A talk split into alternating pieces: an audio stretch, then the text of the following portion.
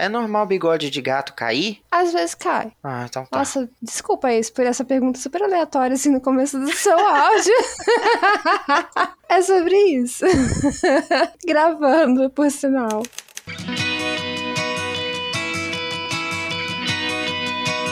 Perdidos na Estante, o seu podcast de adaptações literárias do site Leitor Cabuloso.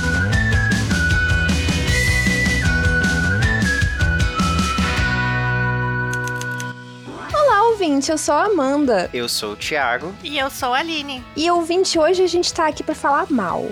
Porque assim, se não for pra falar mal, eu nem saio da cama, né? Uma coisa que é gostosa é a gente criticar. Que tem coisa que a gente precisa sentar assim, tirar uma horinha ali com os amigos e falar: vamos falar mal, vamos detonar isso aqui. E é isso aí. Bem-vindos ao episódio das adaptações flopadas, aquelas que, putz, não tem nem como salvar. Já dizia Carol com K, já que é pra flopar, flopei. Oh, my God. Esse primeiro episódio aqui de dezembro, mês do Natal, estamos chegando perto. Eu queria saber se vocês têm algum beijo especial pra mandar. Quer começar, Aline? Olha, eu não, não sei. Eu tô pensando que em dezembro já vai ter acontecido o evento mais importante do ano na vida de todo mundo, que é o show da Taylor Swift no Brasil. E aí eu tô pensando, o que, que eu posso falar depois disso? Eu só sei palavras nesse momento, entendeu? Entendi. Um beijo pros Swifters. Um beijo pra todo mundo que fez pulseirinha da amizade, que provavelmente tomou uma chuva aí. É nóis. Acho que espero que tenha dado, tenha dado tudo certo, né? Espero que todos vocês peguem gripe. Brincadeira. Aline do futuro, deu tudo certo no show? é, Thiago, você tem algum beijo especial? Tenho sim, amiga. Hoje eu vou mandar um beijo pro nosso amigo Gabriel Martins, que gravou já com a gente aqui no episódio Uhum. sobre. Eu esqueci o nome. Nossa, Desventuras em já série. Tá Ah, o Gabriel é fãzaço de Desventuras em Série, né? Isso, é, o Gabriel, ele inclusive tem o, podcast dele, né, o Dossiê Snicket. Até o momento em que nós estamos gravando esse episódio, o podcast está em ato, mas ele já falou pra mim que tem planos de voltar pra concluir e desejo tudo de bom pra ele, dizer que ele é um fofo, tô morrendo de saudade, espero que a gente tenha a oportunidade de gravar de novo outros episódios. Eu também já gravei com o Gabriel aqui, né? Claro, você estava junto, Thiago. E eu gravei lá no dossiê Snicket também. Ele realmente é um fofo. Beijo, Gabriel. Beijo, Gabriel. Quero, quero mandar um beijo também pra Lud, minha amiga, que Ah, gosta de umas Lud. adaptações muito duvidosas. Beijo, Lud. Beijo, Lud, eterna criança. Tadinha, criança. Adolescente, adolescente. Adolescente, adolescente. Então é isso. Vamos, vamos falar mal, gente. Vamos falar mal. Solta aí o assistente. Entre as adaptações de livros que decepcionaram o público, algumas entram em todas as listas possíveis, e não podemos deixar de citá-las. A Torre Negra, Divergente, Fallon, Eragon, O Hobbit, A Bússola Dourada de 2007 e os dois filmes de Percy Jackson ganharam uma chuva de críticas e as lágrimas de seus respectivos fandoms. Por sorte, algumas dessas já foram ou estão sendo regravadas, com mais justiça pelo material original. É o caso de His Dark Materials, série BBC e HBO que adapta A Bússola Dourada, que tem quatro episódios aqui no feed do Perdidos, e, torcendo pelo melhor, também de Percy Jackson e Eragon, ambos pela Disney Plus. Gente, o que que, assim, o que nos faz gostar de adaptações? Por que, que a gente quer ver essa história transportada para uma mídia audiovisual? Qual é o apelo por trás disso? Porque, assim, pra mim, eu fico imaginando na minha cabeça quando eu tô lendo, né? É claro, a gente tem expectativas, a gente gostaria que fosse do jeito que a gente imaginou os personagens, os atores parecendo e tudo mais. Mas eu acho que tem coisas que eu leio e que eu penso assim, puxa, eu acho que ver isso vai me ajudar a entender melhor essa cena, porque eu não consegui, sabe, chegar à profundidade daquela. de tanta criatividade. Uhum. Eu ia falar isso, assim, eu acho que tem um pouco do meu lado, tem toda essa questão romântica de, ai, que legal, como deve ser isso e tal, mas às vezes eu uso a adaptação pra me ajudar a processar a obra que eu li mesmo e, e olhar, o- ver um outro olhar ali e entender melhor, fazer algumas conexões ali na minha cabeça e até,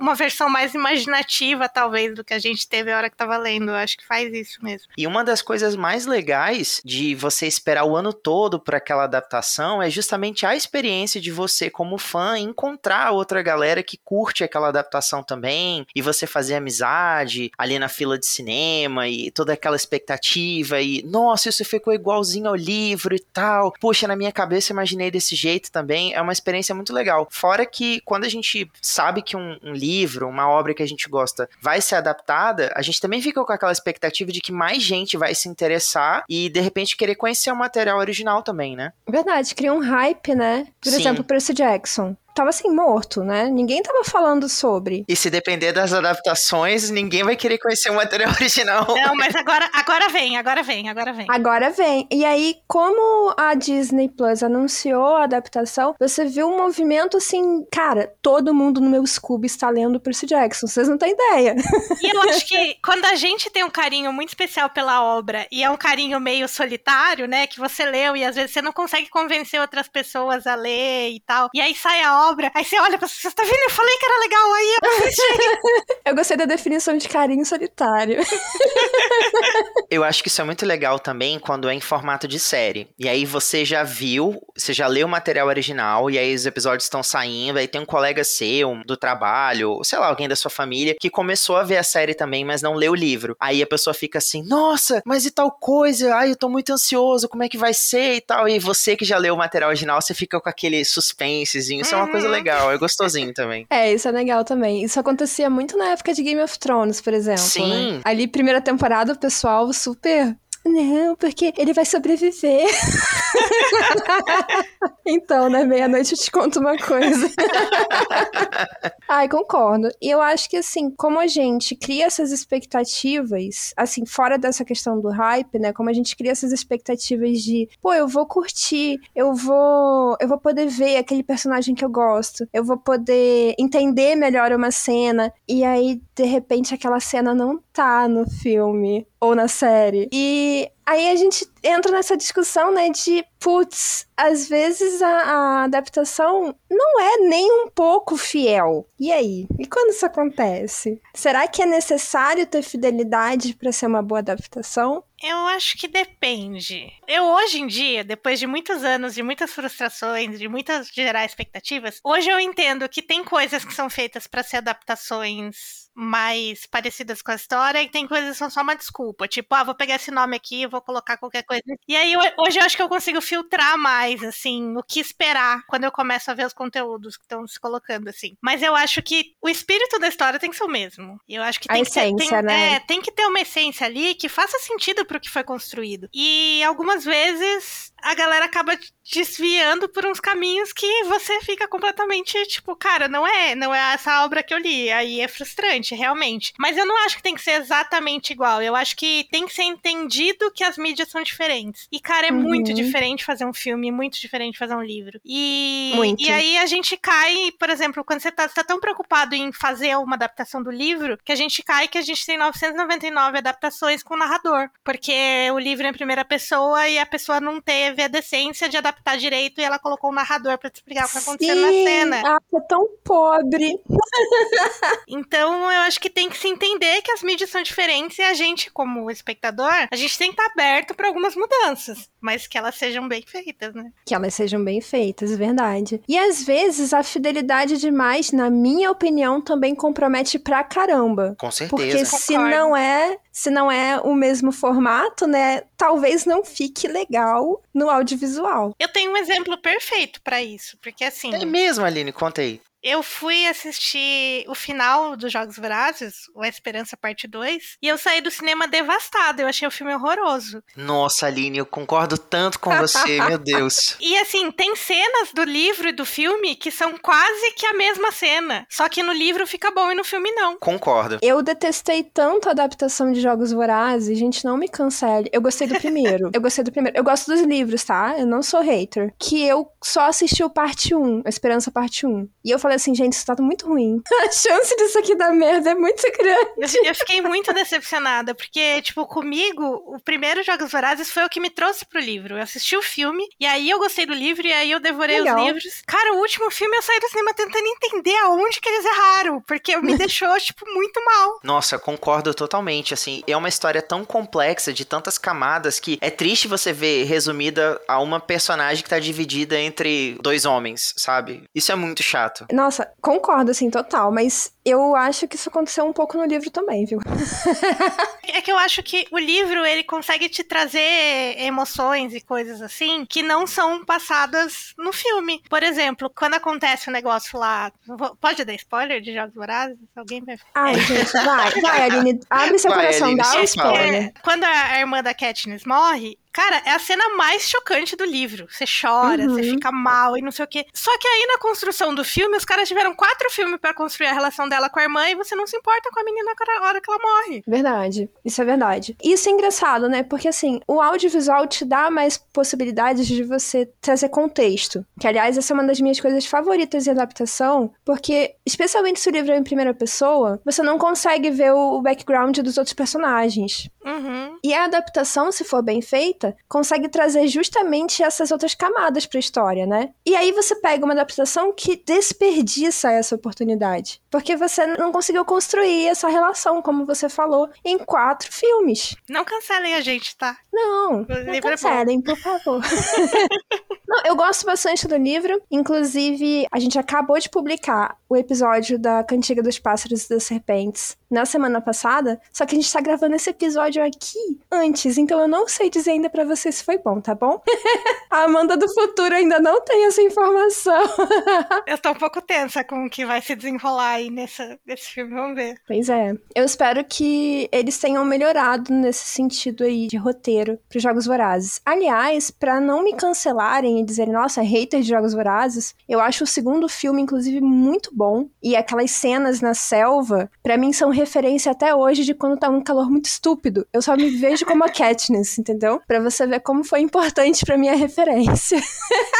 Mas eu acho que é justamente isso. Porque o, o- a adaptação, ela tem que conseguir fazer sentido daquelas descrições todas que tem nos livros. Sem que fique maçante, né? Eu acho que Jogos Vorazes ele vem numa crescente muito boa. O primeiro filme é bom, o segundo filme ele mantém essa expectativa, sabe? Ele mantém o ritmo, mas quando o foco deixa de ser os jogos e começa a lidar mais com esse contexto é, sociopolítico, e, e por ser também uma, uma distopia, eu acho que ele, ele perde um pouco a intensidade, a potência, e, e se tratando de um filme, ele fica mais fraco, assim, o, o diálogo, a proposta dele enfraquece um pouco. A Bel Rodrigues, que é uma produtora de conteúdo, ela já fez parte do, do podcast Modus Operandi. Ela fala uma coisa muito interessante, que o legal de uma adaptação é ela conseguir despertar em você pelo menos a mesma sensação que você teve durante a leitura. Então, se você Concordo. conseguir sair do filme é, revisitando a mesma experiência, seja na sua sensação, ou- ou seja enquanto espectador, né? Eu acho que o filme fez um bom papel, né? Eu acho que foi isso que aconteceu com o que a gente estava discutindo aqui em bastidores, antes de começar, com a queda da casa de Usher, né, Aline? Que a gente estava Uhum. comentando que a gente gostou. E sim, tem críticas negativas, a gente já teve episódio aqui que eu conversei com o Baço e, e nós super ficamos aqui Edgar Allan Poe Stam.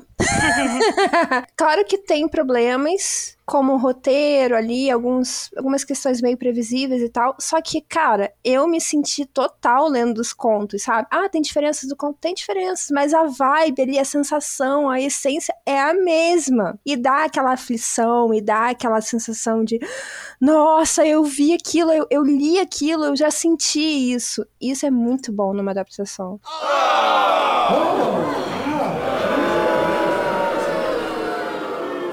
Assim, já que a gente tá falando do que é muito bom, que, que é muito ruim, então? Ser muito fiel é muito ruim. Não ser nada fiel também é ruim. Como que a gente pode chegar num meio termo disso, né? O que que tem além de fidelidade para que ela seja ruim? quando você tem a nítida sensação de que o- o- os produtores, roteiristas, diretores não se importaram muito com o, o material de base. Vige, por exemplo, O Iluminado, do, do- Hum. baseado no- na obra do Stephen King, né? Que é um bom filme, por sinal, mas se você entende como adaptação. Nossa, ops. É, é- é engraçado porque o Stanley Kubrick, esse filme ele é, ele é tido hoje como um dos clássicos do cinema, né? Mas o Stanley Kubrick ele era um cara meio cético, então o Stephen King escreve Iluminado como um, vamos colocar, um thriller sobrenatural, né? Uhum. Ele, ele tem que, assim, de, de paranormatividade. Mas o, Um o Stanley Kubrick. só? é totalmente, não é só um quê.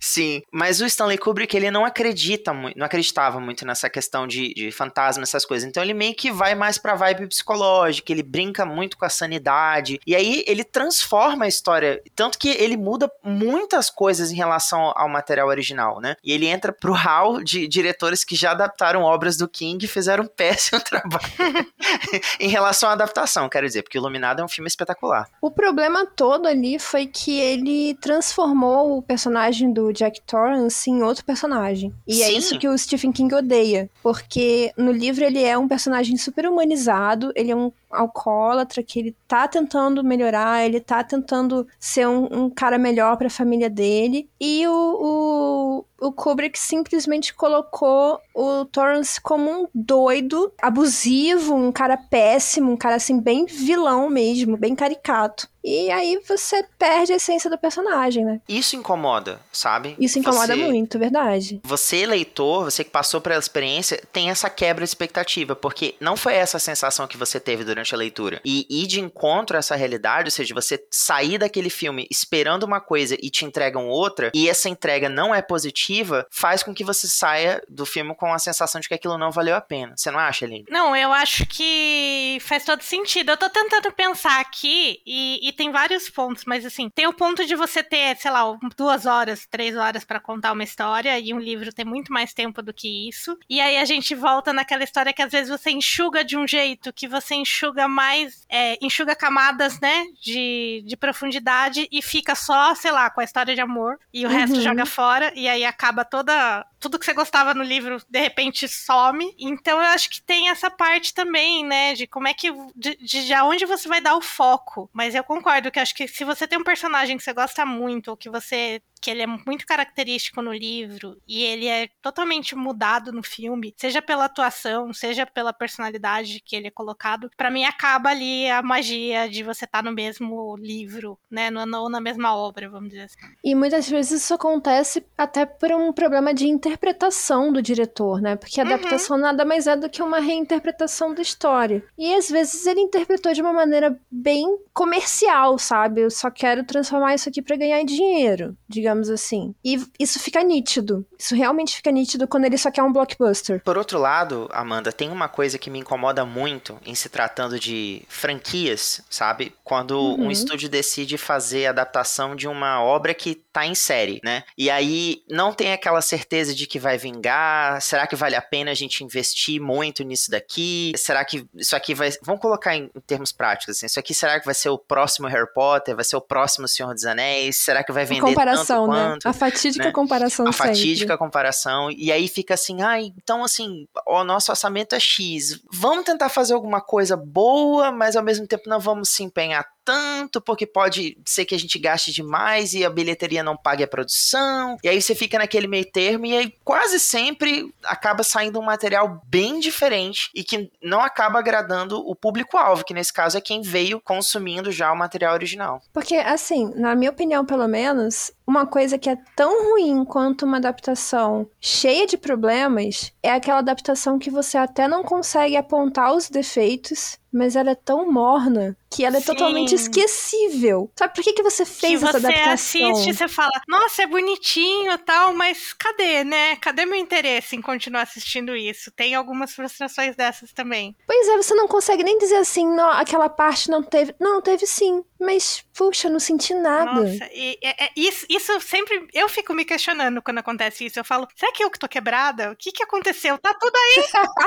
Eu pedi, entregaram e eu não gostei? Como assim? Na verdade, eu acho que isso é o que mais tem. A- o grosso das adaptações, infelizmente, segue por um caminho tão morno que você não tem nem muito o que criticar. Você fica. É, tá ali, 7,5. O Thiago trouxe um bom ponto aí, que é assim, quanto mais blockbuster e mais interesse de produção ele tem do estúdio, mais gente envolvida no processo tem. E isso acaba desgastando também, às vezes. Ah, regrava isso, corta isso e refaz aquilo. Às vezes o diretor é só mais uma peça num monte de gente que tá envolvida e aí deixa de ser autoral e deixa de ser, deixa de ser, ter um certo cuidado, porque tem muita coisa envolvida em jogo, né? E, e perde até a identidade, né? Você não tem aquela coisa de originalidade. Sim, então acho que isso também atrapalha um pouco, porque esse jeito de fazer cinema de blockbuster que a gente tem aí meio com muita gente para dar palpite, muita gente dona do dinheiro apitando. É, é verdade, concordo. E infelizmente é, é uma grande parcela aí. Agora, eu não sei vocês, mas eu tô bem afim de, de criticar uns, uns negócios meio específicos aqui e ser cancelada daqui a pouco. Vamos, que a minha lista tá propícia pro cancelamento. Eita! Vamos inaugurar o Muro das Lamentações. No saturado universo dos filmes de heróis, X-Men Fênix Negra está entre as piores produções da última década, arrecadando apenas 246,3 milhões de dólares, o que nem chegou a cobrir o orçamento da produção. Tá, gente, eu vou ser polêmica aqui. Vou ser polêmica, eu vou falar logo um que, cara, eu não vejo ninguém criticar o, o bichinho, mas eu fiquei tão decepcionada quando eu assisti, porque assim, eu tô pensando aqui na, na Amanda ali saindo da adolescência e descobrindo esse livro, e pensando, nossa, esse livro é tão bem escrito, esse livro mudou a minha vida. Que é A Menina que Roubava Livros. Nossa, sim, me dá um abraço, Amanda. E aí eu, eu li esse livro e eu fiquei, uau, nossa, minhas portas se abriram. eu ainda não conhecia muito de literatura, né? E, cara, eu tive uma experiência ótima com esse livro. E quando eu fui ver o filme alguns anos depois, eu, cara, não é. Não é isso. Eu vou te dizer que eu não me lembro de nada do que acontece nesse filme. Eu não me lembro de absolutamente nada. Eu lembro que eu assisti e eu esqueci. É isso. Era acabou. inesquecível. Cara, eu, eu lembro da sensação de. Eu chorei nessa parte aí no livro, mas eu não tô sentindo nada agora. Nada. e eu acho que isso é muito pior, porque assim, eu não tenho nem como apontar. Isso aqui tá errado, isso aqui foi modificado, isso aqui não era assim. Não, tá ali, gente. Tem algumas modificações e tal, mas o pior que aconteceu nesse filme para mim foi que tiraram a alma do filme, sabe? Tiraram a alma da história, na verdade, né? Parece que é só uma carcaça de filme ali que eu fico. Pra quê? O que que te trouxe essa sensação, Amanda? O que, o que, que você acha que faltou no filme? Emoção. Mas em que sentido? Na montagem, na interpretação? Então, a interpretação eu acho bem ok, mas não é só isso. Eu acho que é um problema mais de direção do que de interpretação. Tipo, porque as cenas, mesmo as mais comoventes, much. Não entregam. E eu sinto que o filme foi. É, o filme infantilizou a história, sabe? Banalizou a história. Vamos atender um público maior. Então, aquilo que era para ser mais impactante, eles, sabe, colocaram um pouquinho de água para diluir. E eu, eu, sinto que esse filme é todo assim. Eles deram uma diluída no conteúdo, para ele ficar um pouco mais palatável, sabe? E eu entendo que tem muito filme de guerra, tem muita, enfim, muito rol aí para comparação. Só que, puxa vida, esse aí decidiu se comparar por baixo, decidiu se comparar por um filme mais aceitável, mais sessão da tarde e eu acho que isso roubou a essência do livro. Entendi. E aí a gente cai nessa história de cadê a sensação que eu tive quando eu li? Não tem. Tenho quase certeza que A Menina que Roubava Livros figurou durante bastante tempo na lista dos mais vendidos do New York Times, né? Nossa, com e certeza. ele também é... é um dos livros mais abandonados do Scooby até hoje, tá? Sério? Eu não sabia Sério. dessa curiosidade. Eu gostei do livro. Eu, gost... eu lembro que eu gostei. Eu não sei se eu gostaria hoje. Essa listinha, né, do, do New York Times, ela é meio que um termômetro, né, para os grandes estúdios de pensar, oh, meu Deus, vamos, qual é o próximo roteiro pronto que a gente vai pegar aí e adaptar? Porque a gente tem dois maus nesse século, né? Os escritores que fazem livros como se já fossem roteiros de cinema Uhum. e Sim. esses filmes que são feitos unicamente para pegar o hype de um livro que está fazendo sucesso. Então, vamos fazer de qualquer jeito. A gente só quer lucrar em cima de um livro que está fazendo sucesso. Então, será que a menina que roubava livros Foi mais ou menos por esse caminho também? Igual a Aline falou, né? Será que não só pegou o nome ali e vamos surfar nessa onda? Eu acho que provavelmente. Eu confesso que eu não sei explicar o quanto eu não me importei com esse filme. É! Eu não eu lembrei, sei. eu não sei o que aconteceu. Eu fui no cinema, eu amava esse livro. Tem uma frase desse, desse livro, que eu acho que é do prefácio, do comecinho do livro ali, que foi tipo meu nick de Twitter, assim, durante anos, porque era tipo, meu Deus, esse livro é tudo pra mim. E eu não lembro de nada do filme, ele apagou da minha cabeça. Achei que você ia dizer que você não lembra mais a frase. Qual era a frase, Aline? Eu não lembro exatamente o que é. É, Eu não lembro exatamente porque ela é longa, mas é, é a, quando a morte se apresenta. Ela fala, ah, eu sou meio isso, eu sou meio aquilo, eu sou meio aquilo, mas eu sou legal, uma coisa assim. Ah, é, entendi. É, é- é. é- é uma das primeiras frases do livro, assim. Até a morte, na verdade, a morte foi uma grande crítica desse filme, né? Porque a morte ficou com uma voz bizarra e eles simplesmente colocaram a narração idêntica do livro, né? A morte contando aquela história. Por que, que não fizeram isso de uma forma mais interessante? Por que, que tem sempre que ter um narrador? Tem um narrador, né? Que coisa chata. Eu, eu fico repetitiva, porque eu acho que em 100% dos perdidos na estante que eu participei, eu reclamei disso, então. A inimiga dos narradores. E vocês, gente? O que, que vocês odeiam aí? O que, que vocês querem criticar? Vai lá, Aline. Cara, a maior decepção dos últimos tempos pra mim é a série da Miss Marvel da Disney. Vixe. Cara, eu sou a maior fã do quadrinho. Eu li aquele quadrinho e falei, caramba, não acredito que existe um quadrinho de super-herói da Marvel com uma protagonista adolescente, indiana, que nem, acho que não é, nem é paquistanesa, né?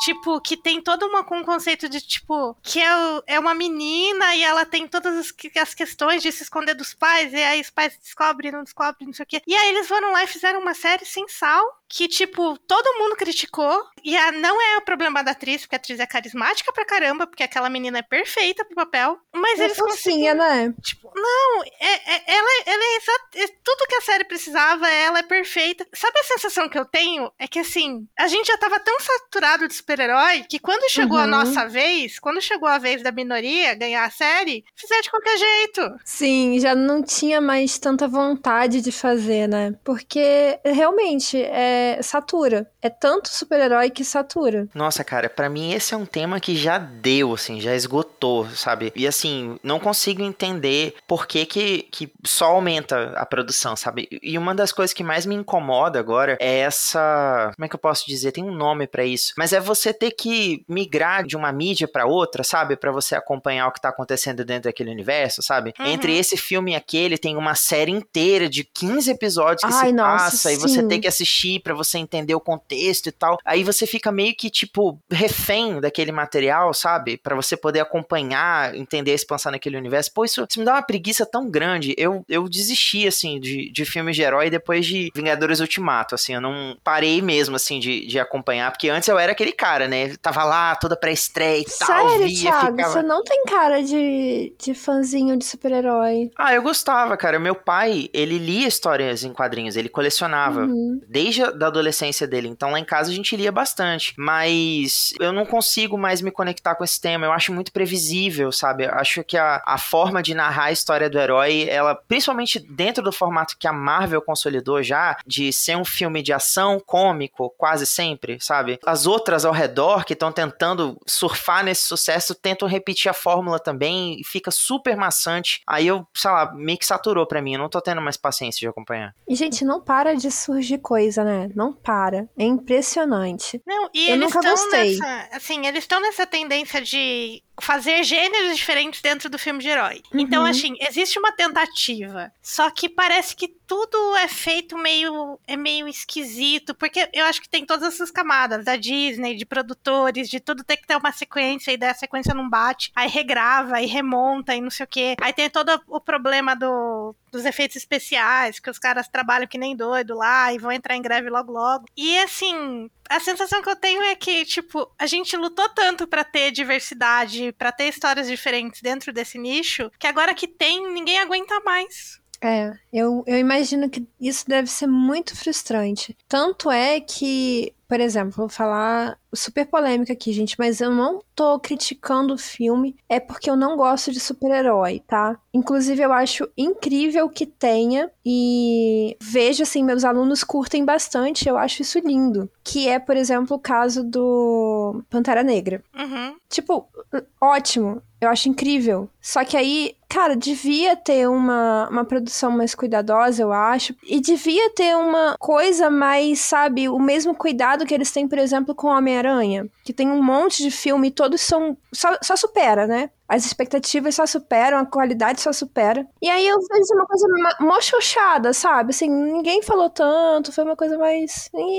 mais morna, né? Por quê? Eu acho que cai muito no que você tá falando, Aline. Porque quando chega a hora de, de ser uma coisa, pô, mais relevante, uma discussão melhor, uma discussão com mais qualidade, com mais conteúdo, mais atual, parece que não tem tanto esforço assim. É, tipo, é o. Tá pra sair, eu acho, o, o filme da, das Marvels, né? Que são três protagonistas mulheres. É a Kamala, uhum. a, né? A, a Brie Larson, que é a, a Marvel original, e a outra lá da, da série do, da WandaVision. E assim, Cara, são três mulheres super-heroínas protagonistas de um filme. E tudo que eu vejo é: eu não aguento mais filme de herói, eu não vou perder meu tempo vendo esse filme no cinema. Eu só tô vendo comentários negativos também, sinceramente. Então é um pouco decepcionante, eu acho que, tipo, enquanto era o Homem-Aranha e o Capitão América e o, o, Iron Man, tava tudo bem. Agora que queremos fazer coisas diferentes e trazer propostas diferentes, ninguém vai no cinema e ninguém tá interessado. Eu só vejo comentários negativos sobre ela, do tipo, ai, é a feminista. Ai, gente, eu não aguento mais isso. E aí parece que, assim, uma tentativa de colocar uma, uma super-heroína, mulher, empoderada e tal, cara, foi pra um caminho poxa, tão ruim no sentido de receptividade do público. Eu fico chocada com isso, sabe? Eu tava vendo os meus alunos zoando uns aos outros, do tipo, ah, você vai ver o filme da feminista? E eu fiquei, gente, por que, vocês estão falando isso? Que, que é. loucura é essa? É, é, é, muito chato isso, mas assim, os Vingadores pode, né? Então, esquisito, esquisito. Eu acho que isso é um resultado da saturação também. E também, talvez, da falta de cuidado ali em como, como tornar isso um pouco mais interessante para esse público, vender uma, uma nova faceta de uma forma mais interessante, sei lá. Eu, é meio difícil eu comentar de super-herói porque eu não tô muito envolvida. Eu só consigo ver o que as pessoas falam, mas isso me deixa um pouco chateada também. Oh! Então, outro estilo de produção também que eu queria que a gente comentasse nesse episódio, que eu não vejo necessidade disso, na verdade, eu acho de uma tosquice imensa. E eu acho que nesse momento, Amanda eu sei que não, mas a Aline eu acho que vai me cancelar aqui agora. Eita. Vamos lá. Gente, eu acho muito brega, muito esquisito, muito forçado essa necessidade de ocidentalizar produções asiáticas, cara. Não dá para mim, de verdade. Tipo eu não consigo, eu não consegui assistir Death Note. Eu achei muito tosco ah, só pelo trailer. Ah, mas eu, eu ah, nesse sentido eu concordo. Eu acho que o povo tem que deixar de ser preguiçoso e assistir o original. Concordo com você. Não, tudo bem. Eu sei que tem seu público alvo e tal, mas cara, para que você fazer a produção ocidental, né, a produção norte-americana de um anime, velho? É, tem coisas que funcionam na linguagem dos animes, sabe? Tipo, o cartão cartoon, aquela coisa das cores muito vibrantes e tal, expressões faciais exageradas, isso é próprio da animação asiática. Em live action não fica legal, cara. Então, assim, só pra citar nominalmente alguns, né, que eu, alguns eu cheguei a ver, outros não, mas tipo, o live action norte-americano de Death Note tá, uma, tá entre as piores coisas que eu já vi na minha vida. É aquele Sério. da Netflix que foi, é... assim, meme? Meu Deus, gente, é muito ruim, é muito ruim, meu Deus, sério, o de verdade. O live action um japonês já não é legal. Eu não gostei, pelo menos, tá? Porque eu acho que fica meio bizarro, sabe? Death Note é um caso à parte também, porque Death Note tem muita palavra até para mangá. Death Note tem blocos de texto enormes dentro da fala, porque eles falam coisas muito complexas. Aí você já, no mangá, você já se confunde lendo. A hora que você passa isso pra tela, você não consegue transpor. É esquisito. Mas no anime eu gosto. Eu gostava de Death Note, pelo menos. Mas o anime tem aquela linguagem da cara do, do cara parar parado. Sim. E aí a, a- a fala do pensamento dele falando, falando, falando, e ele lá Sim. estático, assim. Então aí ele. o- acho que o anime permite que essa linguagem aconteça. Mas o live action japonês, eu lembro que saiu quando eu era adolescente, é muito vergonha alheia. Porque eu acho que nem tudo. Anime é uma coisa que. Anime, na verdade, a, o mangá, né? Falando do original, o mangá é uma coisa que brinca muito com o impossível. Uhum. Né? É uma fantasia muito impossível. São coisas que ficam muito bizarras de você imaginar na realidade. E aí, colocar isso visualmente é um desafio gigantesco, sabe? E aí, você colocar a gente ocidental pra fazer isso, ah, vai fazer, vai encontrar o que fazer, né? Amanda, você que é fã de Full Metal Alchemist, Não. você chegou a ver o live action? Não vamos entrar nesse assunto. Não, não Você quero falar chegou a sobre ver, isso. amiga? Não. Não, eu, eu não tenho essa, esse contato otaku, assim, de, de procurar as coisas. E até eu, eu, ia. acho- que algumas semanas atrás, se você me perguntasse, eu ia falar que as pessoas nem deviam perder seu tempo e, e tentar fazer esse tipo de obra, porque é totalmente desnecessário. Sim. Mas aí, o live action de One Piece entrou na minha vida. E assim, de todos os erros que a Netflix já cometeu, eu perdoei, porque o live action de One Piece é perfeito. Então. Aqui eu não consigo mais falar, entendeu? Eu mordi minha língua com gosto. Cuspiu pra cima e caiu na cara. Total. Co- Como é que chamou o protagonista mesmo? Esqueci. De quê? De One Piece. Ah, o Luffy? É, então, o primeiro episódio, quando ele. Da Netflix, quando ele entra naquele barco lá com aquela. A, a pirata fofinha lá, que ela fala que ela é a pior pirata dos sete mares e ela tem aquela cara de. de é, como é que fala? A- aquela cachorrinha da TV Colosso? A Priscila. Ela parece a Priscila. Aí eu falei assim, não. Aí quando ele estica o braço, ele dá aquele soco nela, vulgo Chapolin Colorado, eu falei, ah não, cara, eu desisto, eu não vou ver isso aqui mais não. eu saí, falei, não é pra mim. Então, eu nunca gostei de One Piece, porque eu acho que é uma história um pouquinho mais infantilizada, mais cômica, e eu não gosto muito disso. Mas assim, eu, eu super respeito. não, não me cancela, eu respeito.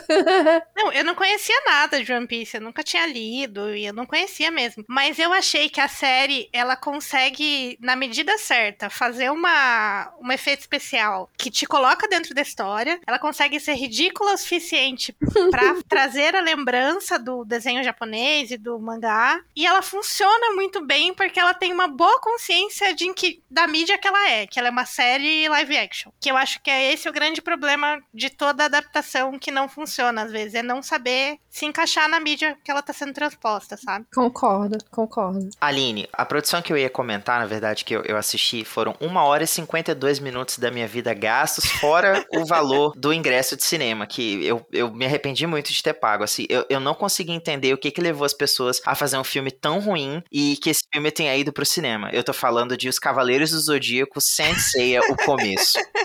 Cara, eu fui ver isso no cinema. Você não tem noção de Poxa, como amigo. eu me arrependi, de verdade. Primeiro, Mas aí você pediu. Pedi.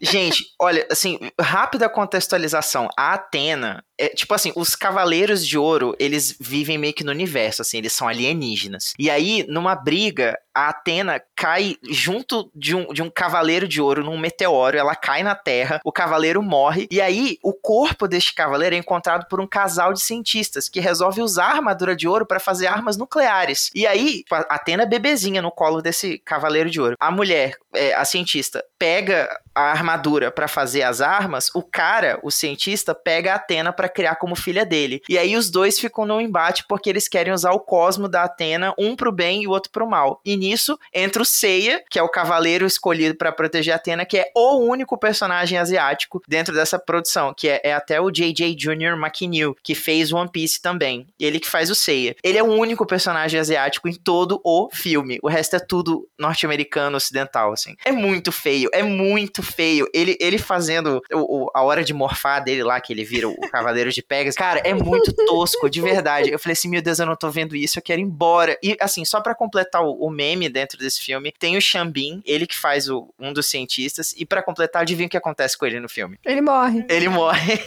É porque é o Chumbinho, ele é um, Porque ele é é um spoiler ambulante. Você vê ele no filme, você já sabe o que vai acontecer. Gente, não assistam, sério. Assim, não vale nem a pena pela risada. Vocês estão pegando pesado, eu vou pegar pesado também. Tem uma, uma série que ela tem o meu rancor, assim, para sempre. eu nunca vou conseguir superar a minha raiva dessa série. Tanto é que já foi tópico aqui do, do Perdidos do tipo, vamos fazer sobre isso? Não, não. que é deuses americanos e eu tenho um, um ódio hum. muito profundo dessa série. Nossa, porque... eu tentei tanto gostar. Eu também!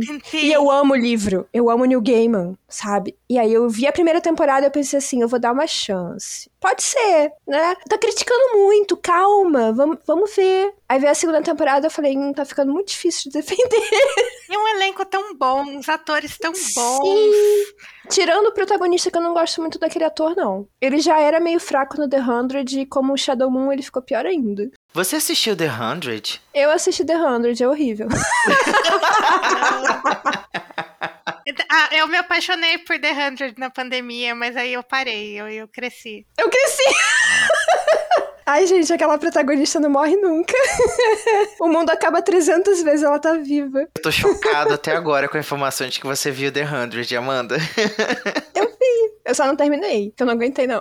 A Aline eu até entendo, porque ela já comentou aqui que ela tem uma predileção por coisas assim, meio trash. Agora você. eu era bem mais nova também. Falando viu? de distopia, colocou uns adolescentes pra brigar, eu assisto. Não tem, tem, tem muito. Pior que assim, até a terceira temporada The Hundred foi boa. Eu, assim, boa, aceitável, bem legalzinha. Tem, assim, tinha umas cenas interessantes. Depois disso, cara, virou toda temporada a Claire vai morrer. Ela não morreu. a ponto dela morrer e não morrer.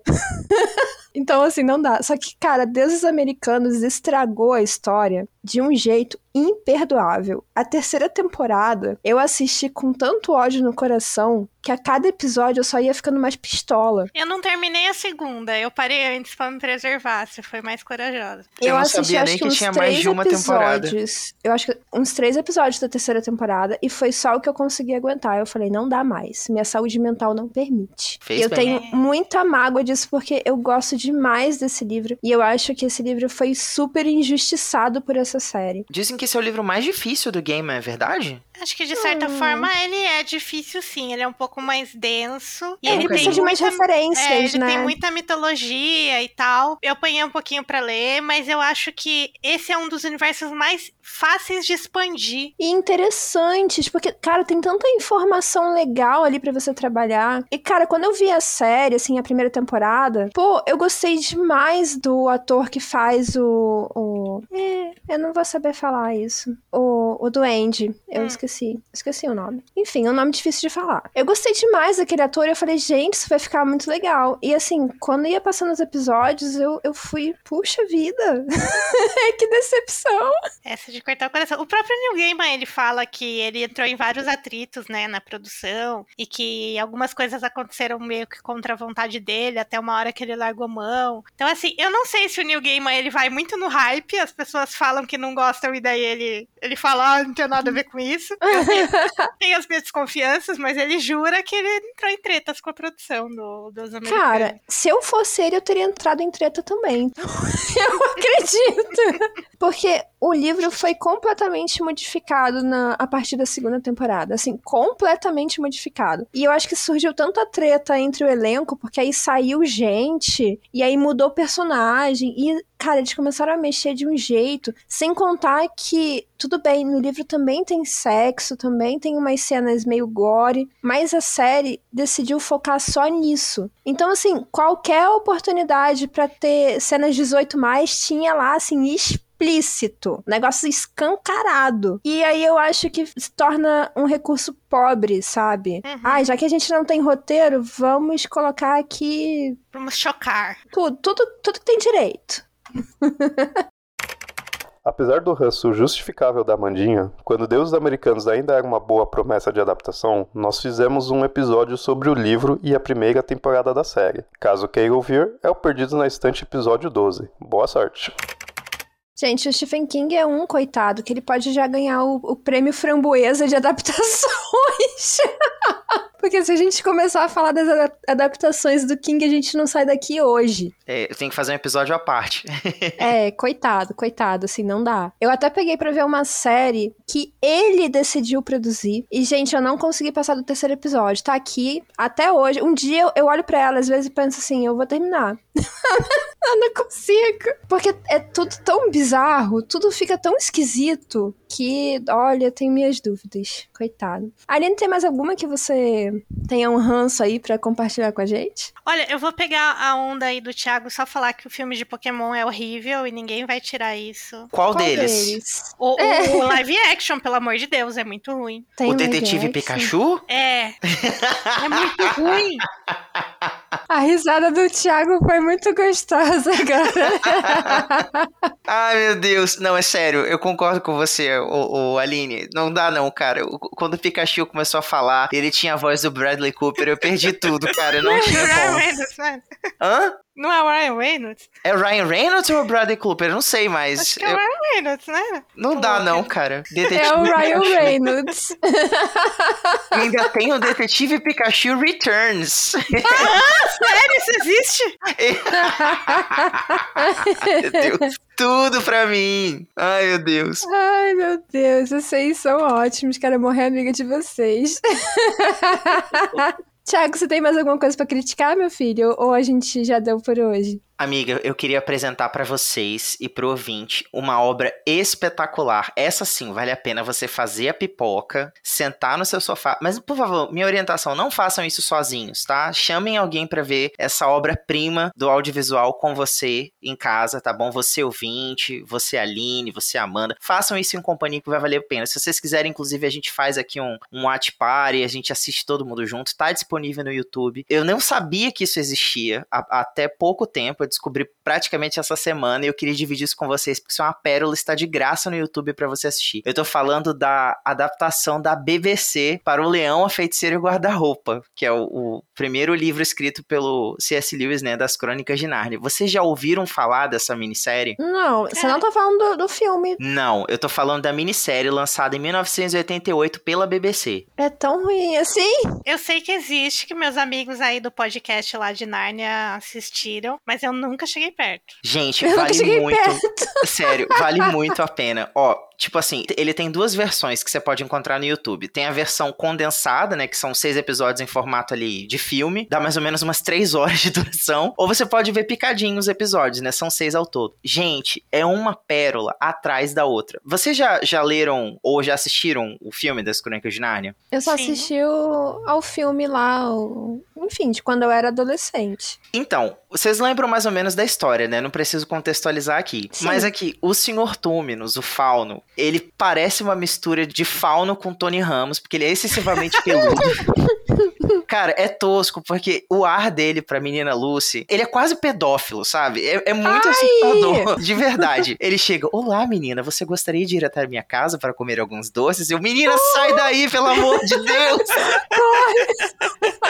Volta pra perto do lampião, grita pelo seu pai, pela sua mãe. Esse é um caso onde ser fiel ao material original não é tudo, porque a obra é extremamente fiel ao, ao livro, assim. As falas são as mesmas, as cenas estão todas lá, mas o orçamento dessa produção era assim, é, é nível... Sabe aquelas séries caseiras que passava na TV Cultura na década de 90? Sabe? Tipo, curtinha de produção de escola. É, que é você tipo- faz pra ganhar ponto. É tipo isso, velho. É muito tosco. Tipo, o- as criaturas mágicas, sabe? O, o Pegasus, o unicórnio, ou as criaturas aladas, eles não tinham dinheiro pra fazer os mechatronics. Então, as, as essas criaturas todas são animações em 2D, enquanto todo o resto é real, sabe? Como assim? Agora eu preciso ver. Agora eu Sério? fiquei curiosa. Que É droga. muito ruim, é muito ruim. Sério, aí, tipo assim, uma das cenas maravilhosas pra mim desse live action, que eu assisti tudo, gente, de coração, é o Aslan em si. Porque o Aslan. Ele é um mechatronic, né? Eles fizeram o Aslan. Só que o Aslan é como se fosse um, um urso, um leão de pelúcia gigante. E aí, tipo assim, imagina a cena. São duas pessoas vestindo essa fantasia de leão. enquanto uma terceira controla o rostinho dele por um controle remoto, né? Tipo um, um controle de rádio, assim. E aí, tipo assim, o bicho abre a boca igual uma preguiça, assim. Ele fala, a boca dele abre muito devagar. E aí ele fala como uma pessoa normal, sabe? Mas, tipo assim, a, a boca, a mandíbula dele tá terminando de abrir e ele já falou 20 frases, assim, sabe? É muito tosco, muito tosco. Eu encontrei no YouTube também, vale a pena vocês procurarem, uma entrevista com o, o pessoal que fez a produção, né? A, a montagem desse boneco do Aslan. Aí o, o repórter ele fala assim: gente, vocês que assistiram esse clássico da VVC na década de 80, 90 na televisão, vocês vão reconhecer aqui atrás de mim o Aslan. Olha só como ele é hiper realista. Eu falei: ah, não, você tá Ah. De sacanagem. Hiperrealista.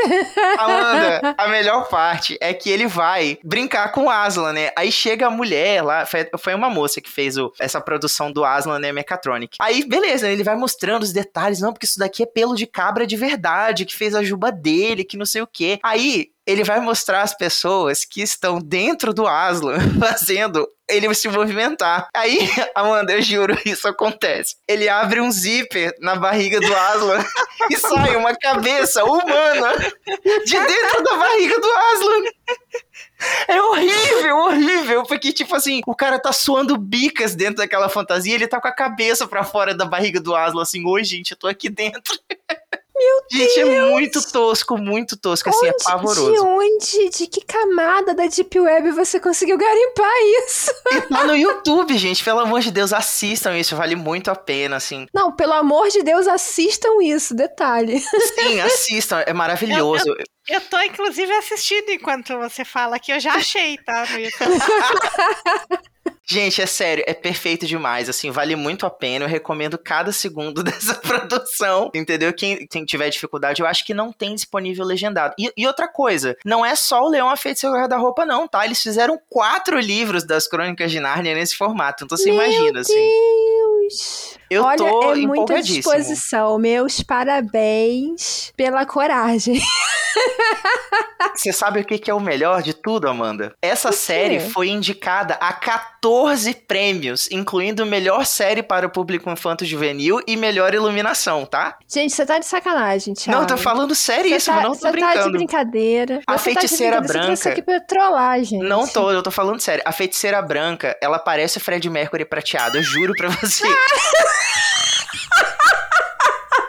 Thiago.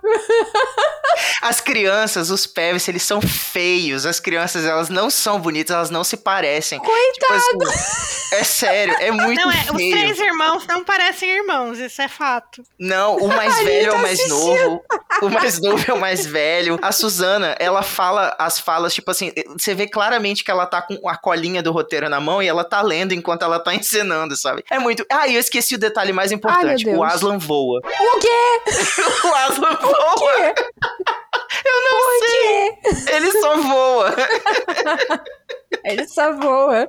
Muito bom, cara. Olha, Gente, ouvinte, assistam, eu tentei de manter isso aqui num nível aceitável, mas o Thiago decidiu chutar o balde nesse episódio. Procurem aí no YouTube as Crônicas de Nárnia BBC 1988. Vale cada segundo, assistam. Meu Deus. Olha, eu gostaria de dizer que o Perdidos na Estante não, não se responsabiliza pelos danos que isso possa causar a você. Assista por sua conta em risco, mas por favor, conte pra gente. É isso, deixa nos comentários o tipo de trauma que você adquiriu depois disso. Ai, gente, é isso. Eu acho que com essa eu não tenho mais nada a falar. Então, Aline, muito obrigada por ter participado dessa presepada aqui com a gente hoje. Ah, é muito bom gravar com vocês de novo. Muito feliz. A última vez que esse- essa trupezinha se reuniu foi pra falar de persuasão. Que a gente falou bem Nossa, mal também, verdade. né? A gente funciona bem falando mal das A, coisas, ge- né? a gente gosta, a gente gosta de criticar. Aline, onde é que o pessoal te encontra pra falar mal das coisas?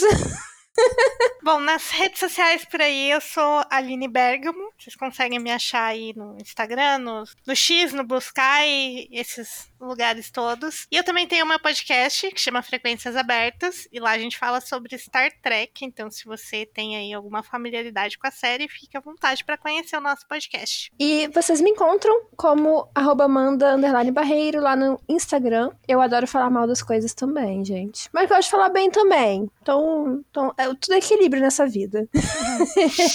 Tiago, nada, né? Ah, por enquanto vocês me encontram em Nárnia, voando em cima do Aslan. Ou no YouTube descobrindo coisas bizarras para contar aqui pra gente. Gente, vale muito a pena, confiram. Confia no Thiago, hein? Confia. é isso, ouvinte. Muito obrigada pela sua escuta até aqui e até a próxima. Um beijo. Tchau, tchau. Valeu, galera. Você acaba de ouvir o podcast Perdidos na Estante. A apresentação foi da Amanda Barreiro, da Aline Bergamo e do Thiago Augusto. A pauta foi da Amanda Barreiro e do Thiago Augusto. A produção é da Domenica Mendes. O assistente é o Leonardo Tremesquim e a edição é do Ace Barros.